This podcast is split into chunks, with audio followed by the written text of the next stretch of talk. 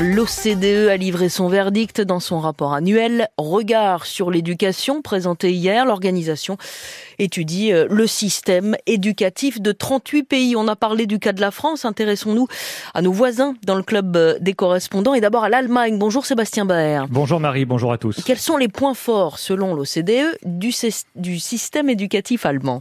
Eh bien, euh, son meilleur atout, c'est la formation en alternance. Le système est l'un de ceux qui fonctionne le mieux dans les pays de l'OCDE. Deux ans après leur diplôme, 94% des élèves ont un travail et seule l'Islande obtient euh, de meilleures performances. Et puis, un résultat qui va vous paraître peut-être surprenant tant le déficit d'enseignants est important en Allemagne. L'Allemagne est le pays qui rémunère le mieux ses professeurs, juste derrière le Luxembourg. En France, par exemple, les salaires sont 30 à 50% inférieurs. Et quelles sont alors les faiblesses ou les différences du système éducatif allemand eh bien, une tendance est préoccupante, c'est la part grandissante des jeunes qui quittent le système scolaire sans le moindre diplôme. 16% des élèves contre 13% seulement en 2015. C'est un chiffre qui augmente, contrairement à ce que l'on observe dans le reste des pays de l'OCDE.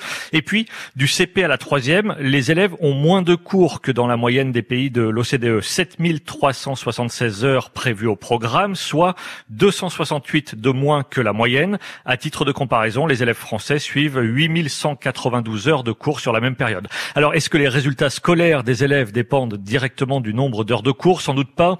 Mais ces derniers temps, plusieurs études montrent que les petits Allemands ont des lacunes ou des difficultés d'apprentissage. À l'entrée au collège, un élève sur quatre n'a par exemple pas le niveau requis en lecture. Et plus globalement, le niveau scolaire s'est dégradé ces dernières années en Allemagne. Et comment expliquer ces lacunes alors? Alors les experts mettent en avant, Marie, la pression que subit le système éducatif allemand avec l'afflux d'élèves lié à l'arrivée massive de réfugiés.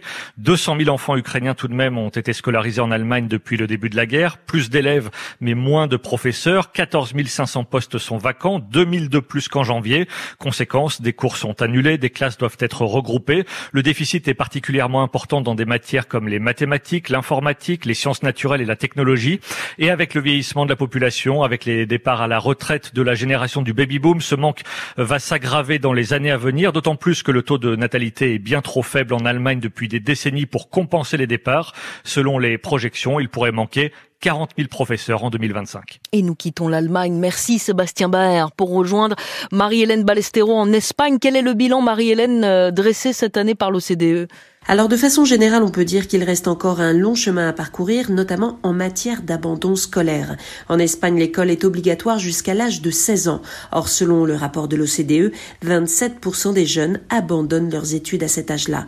L'Espagne reste ainsi le premier pays de l'Union européenne en termes de décrochage scolaire.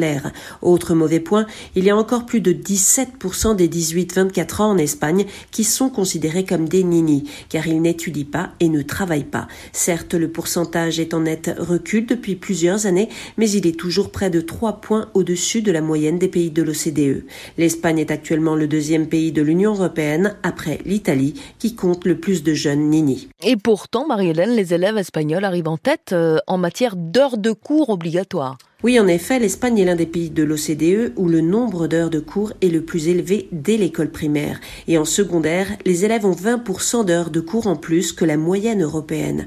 Par ailleurs, le taux de scolarisation en petite enfance est nettement supérieur à ceux d'autres pays. Alors pourquoi les résultats ne suivent pas? C'est la question que l'on se pose ici. L'OCDE a donné quelques recommandations à l'Espagne, par exemple, de revenir à la journée fractionnée, car actuellement la plupart des collèges et des lycées suivent la journée continue surtout dans le public.